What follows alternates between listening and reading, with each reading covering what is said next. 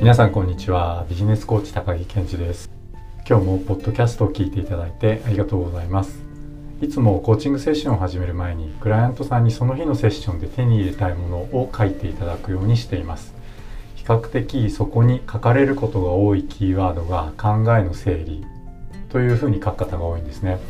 でコーチングセッションを受けていると考えの整理ができるという体感をする方が多いということなんだと思います。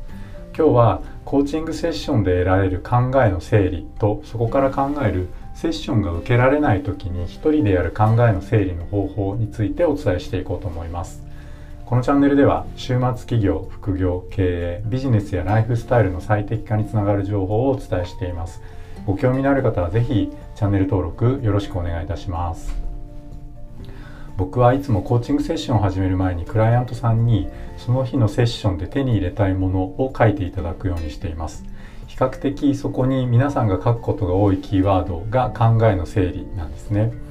コーチングセッションを受けると考えの整理ができるという体感をする方が多いということなんだと思います。ではなぜコーチングセッションを受けると考えの整理ができるのでしょうか。はじめに今日のまとめです。コーチングセッションが考えの整理に有効であることのキーワードは言語化頭の外に出す体の外に出すということだと僕は考えています。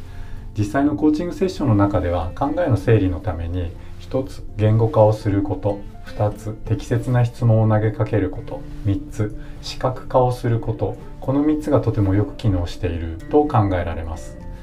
やることがたくさんあって忙しく何からやっていいかわからなくなっちゃってる時や心配事気がかりなことが重なって気持ちが落ち着かない時大きな考え事をしなくてはいけなくてどっから手をつけていいかわからない時などは是非コーチングセッションを受けてみてください。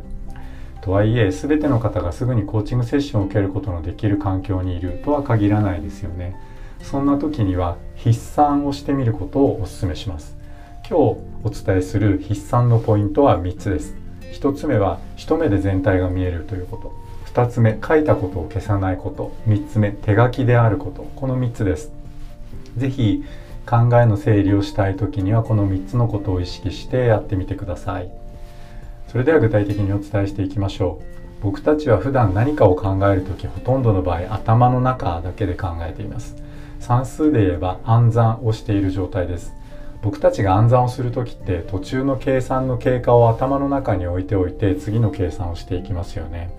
この途中の計算の経過を複数頭に置いておかなきゃいけなくなったりとかその桁数が大きくなったりすると計算間違いをしたりああもう無理ってなって電卓使おうっていう風になったりすると思います。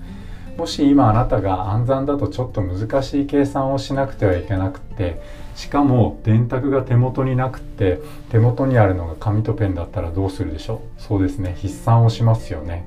考え事も同じなんです。暗算の時に一時的に頭の中に置いておける桁数や途中の計算の経過に限界がある。っていうのと同じで人間が考え事をする時に頭の中に置いておけることにも限界があるのです。パソコンで使う言葉で置き換えると一時記憶装置とかワーキングメモリーっていう言葉になるかと思います。人間のワーキングメモリーは僕たちが思っているよりは実は容量が小さくて多くの方はだいたい3つぐらいのことを気にかけると頭がいっぱいになっちゃいます。僕はよくこの状態を123たくさんって例えてます。僕自身も含めてほとんどの方は3つよりも多くの考え事や気がかりなことがあるといや気がかりなことがたくさんあって頭がいっぱいなんですよね。とかやることがたくさんあってもう頭がいっぱいなんですよね。ってなりやすいんです。もちろん個人差はあると思いますが人によっては4つ気がかりなことがあるともうあわあわしちゃって整理が整理をしてあげないとやっていることが的を得ていなかったり喋っていることが尻滅裂になったりしちゃいます。パソコンに詳しい方はご存知かと思いますがパソコンの一時記憶装置ワーキングメモリーがいっぱいになった時パソコンはハードディスクとか SSD といったストレージにその内容を対比してワーキングメモリーを広げて作業効率を上げようとします。そうしないとパソコンの動作がもっさりとしちゃって使い物にならなくなっちゃうんですね。ちょっと昔のパソコンでたくさんのソフトを同時に起動すると固まったようになってしまうことってありますよね。できるだけこうならないようにワーキングメモリーにあるものを対比させているんですね。コーチングセッションはこのワーキングメモリーにあるのを退避させるという役割もあるんですねでこの対比にあたるのが先ほどキーワードとしてお伝えした言語化とか頭の外に出す体の外に出すっていうことなんですね。時々クライアントさんが僕に話をしようとする時に「いやもう何から喋っていいか分かんない」とかうまく伝えられないかもしれないっておっしゃることがあります。そんな時に僕が言うのは正しい日本語じゃなくてもいいですし整理できてなくてもいいので今頭に思いついている言葉を喋ってみてください。整理は僕がします。っていうふうにお伝えすると結局ご自身で喋り始めて喋り終えて整理が進んでいきます。まず体の外に出す。そのために頭の中を言語化するというのが考えの整理をするポイントになるのですね。そして僕たちコーチはクライアントさんが頭の中にあることを言語化する時により適切な質問を投げかけることでより的確に整理ができるように促していきます。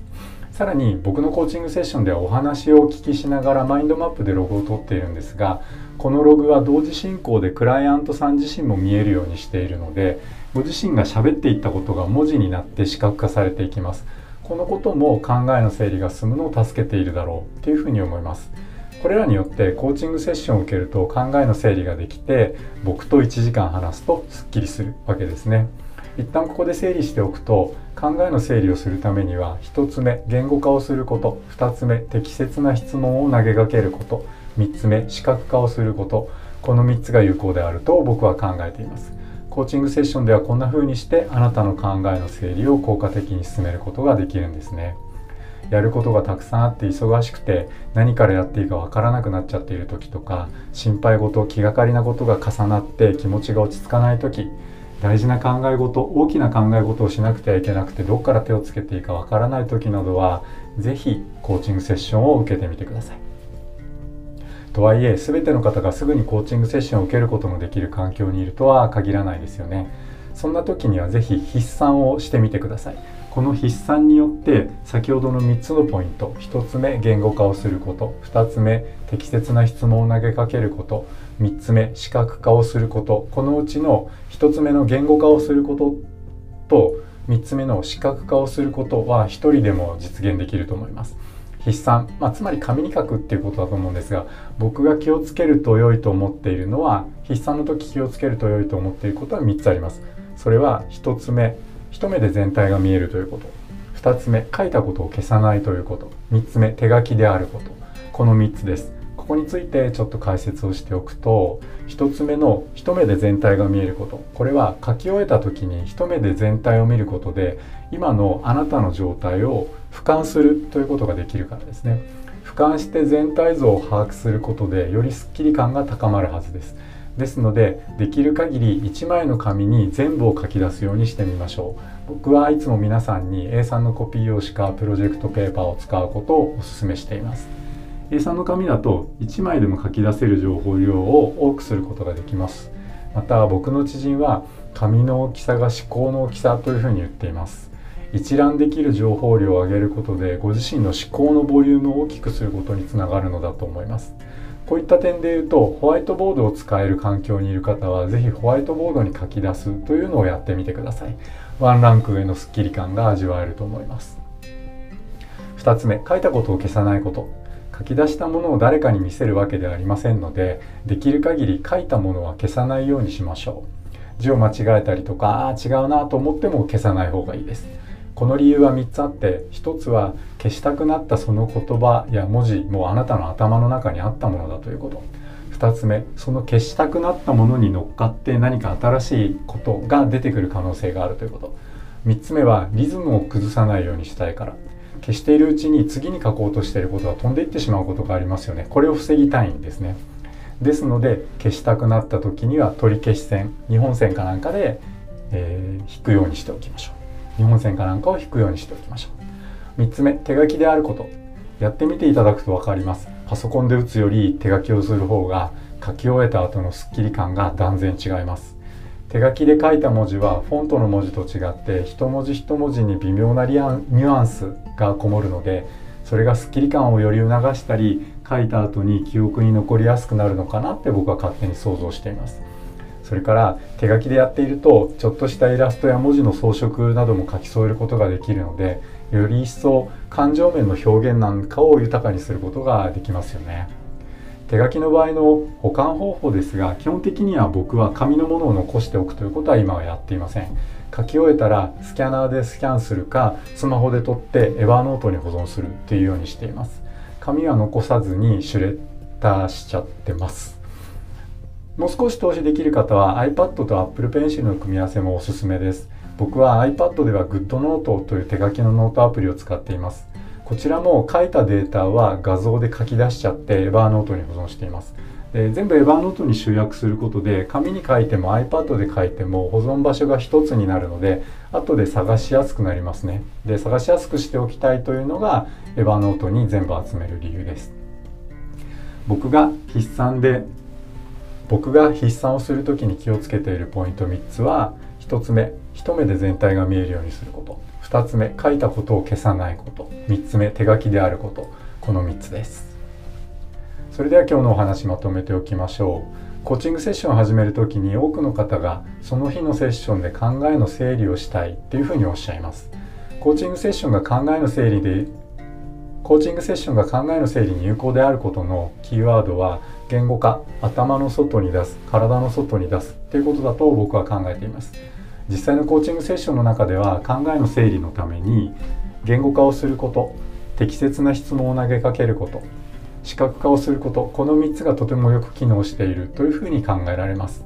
やることがたくさんあって何からやっていいかわからなくなっている時や心配事気がかりなことが重なって気持ちが落ち着かない時大きな考え事をしなくてはいけなくてどっから手をつけていいか分かんなくなっちゃってる時こんな時は是非コーチングセッションを